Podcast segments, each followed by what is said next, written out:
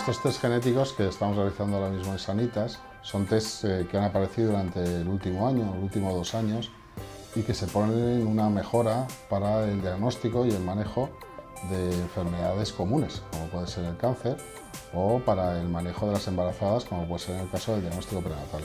Todos tienen más que un objetivo común, una técnica común, que es la, el utilizar material genético, bien material genético del feto que está en la sangre de la madre, bien material genético del tumor que está en sangre del paciente, o bien una predisposición genética a padecer una enfermedad frecuente.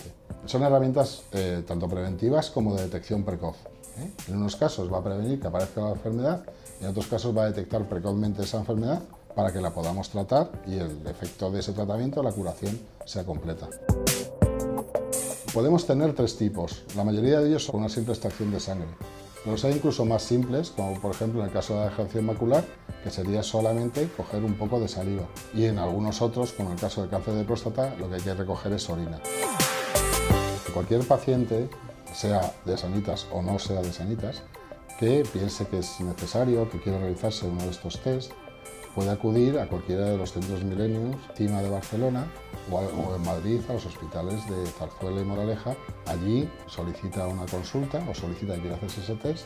En cada uno de esos centros hay personas encargadas de gestionarle una consulta con uno de los especialistas que sea el que les eh, describa las limitaciones y beneficios de cada test y que luego una consulta posterior se lo interprete.